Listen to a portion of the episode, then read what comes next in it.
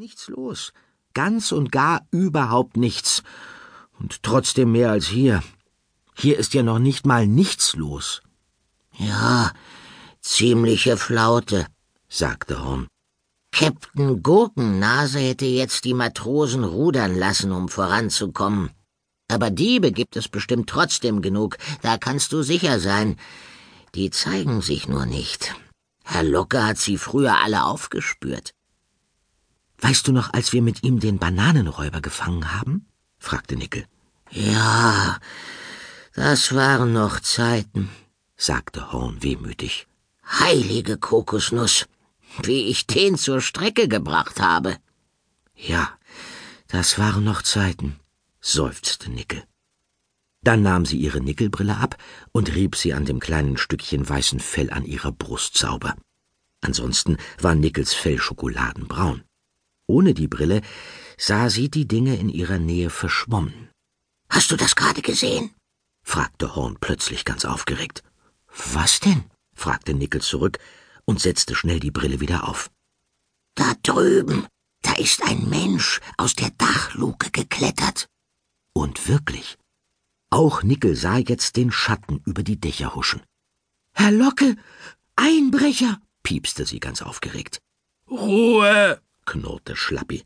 Absolute Ruhe jetzt, sonst kommt ihr vier Augen zurück ins Heim. Nickel wollte widersprechen, aber dann hielt sie lieber doch den Mund. Schlappi war zwar nicht mehr der Jüngste und tatsächlich extrem faul, aber mit ihm anlegen sollte man sich lieber nicht. Nickel und Horn starrten weiter nach draußen in die Nacht, wo jetzt wieder überhaupt nichts los war, und gingen schließlich schlafen. Du, Horn? fragte Nickel nach kurzer Zeit leise aus ihrer Kiste. Was denn? Meine Barthaare zittern. Da lächelte Horn zufrieden, denn das war schon so, so lange nicht mehr vorgekommen. Wenn Nickels Barthaare zitterten, war früher immer etwas Spannendes passiert. Darauf würde Horn ein Holzbein verwetten, wenn er denn eines hätte, wie der berüchtigte Pirat Captain Gurkennase, auf dessen Schiff Esperanza er früher gelebt hatte. Du, Horn? fragte Nickel noch einmal. Was denn? fragte Horn müde. Schlaf gut, sagte sie. Du auch, sagte er. Eine Perle und ein Hund als Hase. Guten Morgen! Frau Perles fröhlich flötende Stimme holte Nickel und Horn aus dem Tiefschlaf.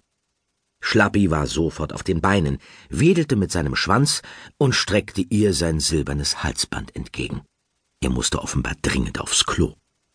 Die mobblige Frau Perle kümmerte sich schon seit vielen Jahren um Herrn Lockes Haushalt. Sie kochte, putzte und machte die Wäsche, und seit Herr Locke die Wohnung nicht mehr verließ, führte sie auch Schlappi aus. Heute trug sie eine himmelblaue Jacke mit rotem Fellkragen.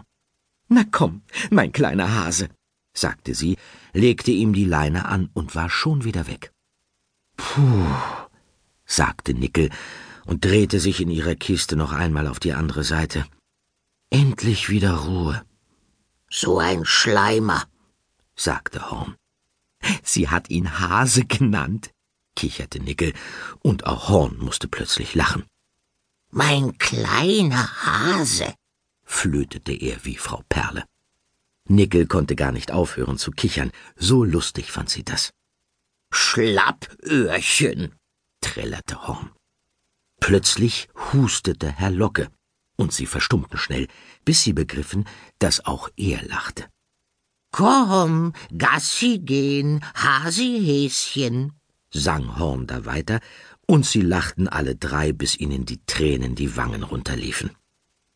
Dann sprang Nickel aus ihrer Kiste und sauste neben das Bett von Herrn Locke. Horn spreizte seine Flügel und gesellte sich zu ihnen. Sie berichteten dem Detektiv, was in der Nacht geschehen war. Nun, sagte Herr Locke und fuhr sich mit der Hand durch seinen wirren grauen Lockenkopf. Noch haben wir aber keinen Fall, oder? Schließlich ist es ja nicht verboten, nachts auf Dächern rumzulaufen. Aber verdächtig, rief Nickel aufgeregt. Ach, wisst